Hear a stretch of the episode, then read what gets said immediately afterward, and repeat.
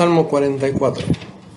El salmista eh, está atravesando una situación que no comprende, ¿no? Entonces lo primero que hace es buscar su pasado respuestas. Si leemos el versículo 1, dice, oh Dios, con nuestros oídos hemos oído, nuestros padres nos han contado la obra que hiciste en sus días, en tiempo antiguo. Tú con tu mano echaste las naciones y los plantaste a ellos, afligiste a los pueblos y los arrojaste. ¿Qué está diciendo acá? Que los padres habían vivido experiencias con la persona de Dios que le habían demostrado su poder, que le habían demostrado su amor, que le habían demostrado su amor. Ellos lo, lo vieron, lo disfrutaron, lo vivieron y se lo contaron a sus hijos. ¿sí? ¿Y cuál era esa razón? Observen que dice, hay una frase acá, dice, la obra que hiciste en nuestros días. Habla de una obra en especial. Y casi seguro que está hablando de la liberación de Israel de Egipto, ¿no? O de alguna circunstancia de mucha crisis como esa. Y, él reconoce en el versículo 2 que todo fue la mano poderosa de Dios, tú los afligiste, y nos plantaste a nosotros, ¿sí?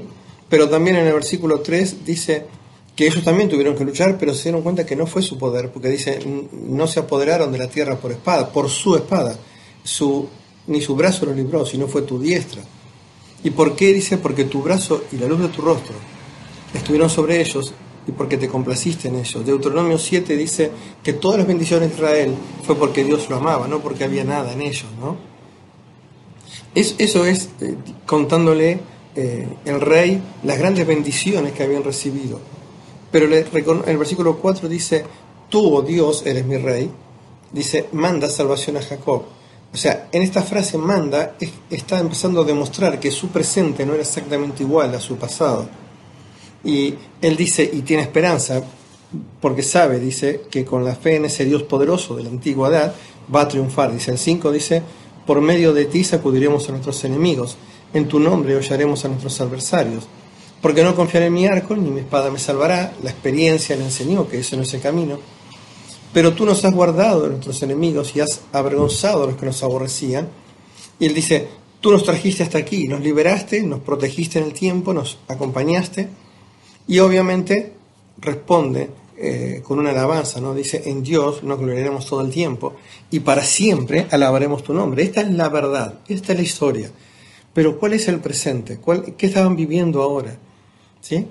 Versículo 9 dice, y empieza el problema, ¿no? Dice, porque nos has desechado, nos has hecho avergonzar y no sales con nuestros ejércitos nos hiciste retroceder delante del enemigo, nos saquean para sí los que los aborrecen, nos entregas como ovejas al matadero y nos han esparcido en las naciones. Y este versículo siguiente es terrible.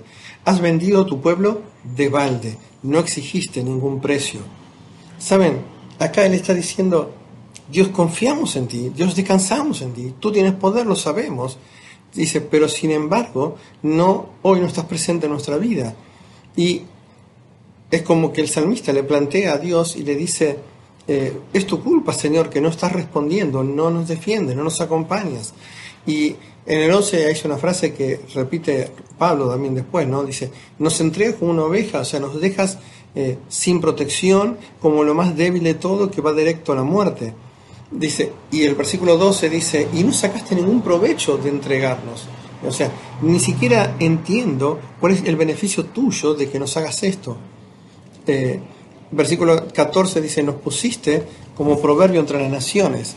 Dice, todos al vernos la cabeza. O sea, eh, esta situación se había hecho evidente a aquellos que antes habían tenido que demostrar que Dios estaba con ellos. Ahora la situación se cambió y todos creían que el Dios en el que ellos confiaban no era un Dios fiable. Versículo 15 dice, cada día cada, día mi vergüenza está delante de mí y la confusión de mi rostro me cubre. Dice, por la voz del que me vitupera y deshonra, por razón del enemigo y del vengativo, o sea, está destruido, deprimido. Y escuchen lo que va a decir ahora. Todo esto nos ha venido y no nos hemos olvidado de ti, ni hemos faltado a tu pacto. No se ha vuelto atrás nuestro corazón, ni se ha apartado, dice, de tus caminos, nuestros pasos. ¿Saben? Esto es lo que estaba en el corazón del salmista. Y dice, a ver si lo resumimos. Él dice, Dios, sabemos que eres poderoso por el pasado, sabemos que eres un Dios que siempre obra a favor de tu pueblo, nosotros confiamos en ti, Dios, descansamos en tu poder, pero ahora lo que vemos es que estás lejos de nosotros Y, y las naciones se ríen de nosotros. Y cuando busco el problema dentro mío, a ver si es mi pecado, dice, él dice, no, no es esto. En el 17 dice, no nos hemos olvidado de ti. O sea, cumplimos con lo que nos pediste. No fallamos a aquellas reglas que establecimos junto contigo. Dice, no es nuestro problema, no, no te abandonamos, nosotros no nos fuimos del lado tuyo, ni se apartaron de tus caminos nuestros pasos, o sea, ni siquiera ignoramos lo que nos decidías y pecamos deliberadamente.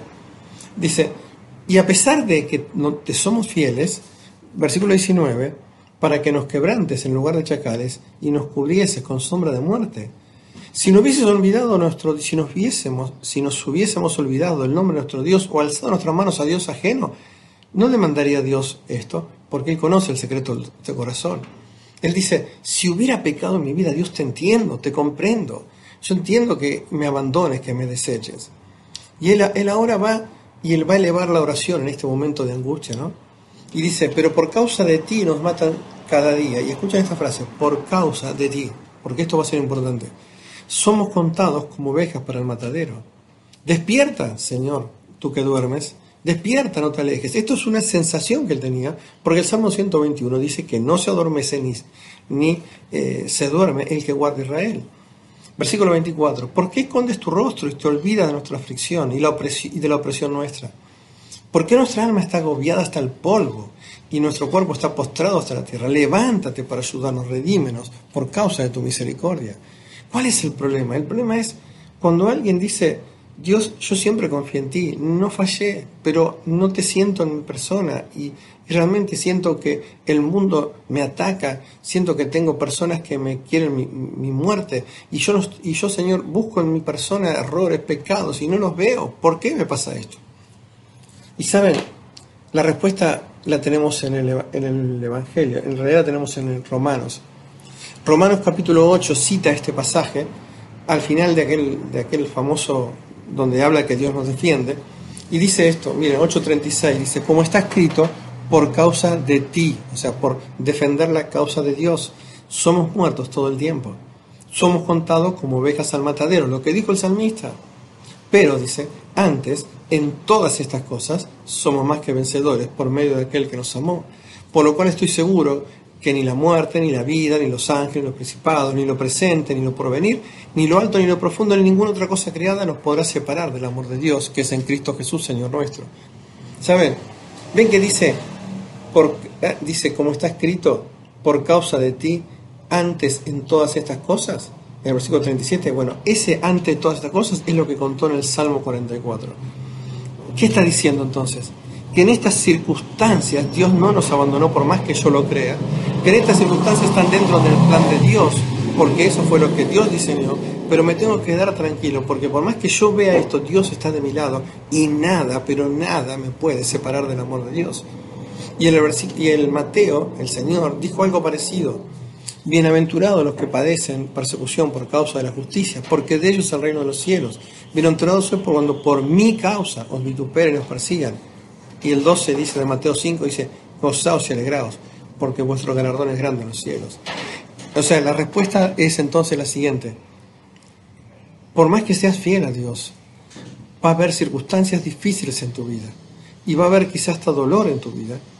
Y por más que en algún momento pierdas la visión y digas, Dios, no me estás mirando, Dios no estás de mi lado, me abandonaste. No, no es cierto. El amor de Dios nunca, nunca eh, falla y nunca Dios se va a dormir, nunca Dios va a perder la visión de ti, siempre Dios va a estar a tu lado.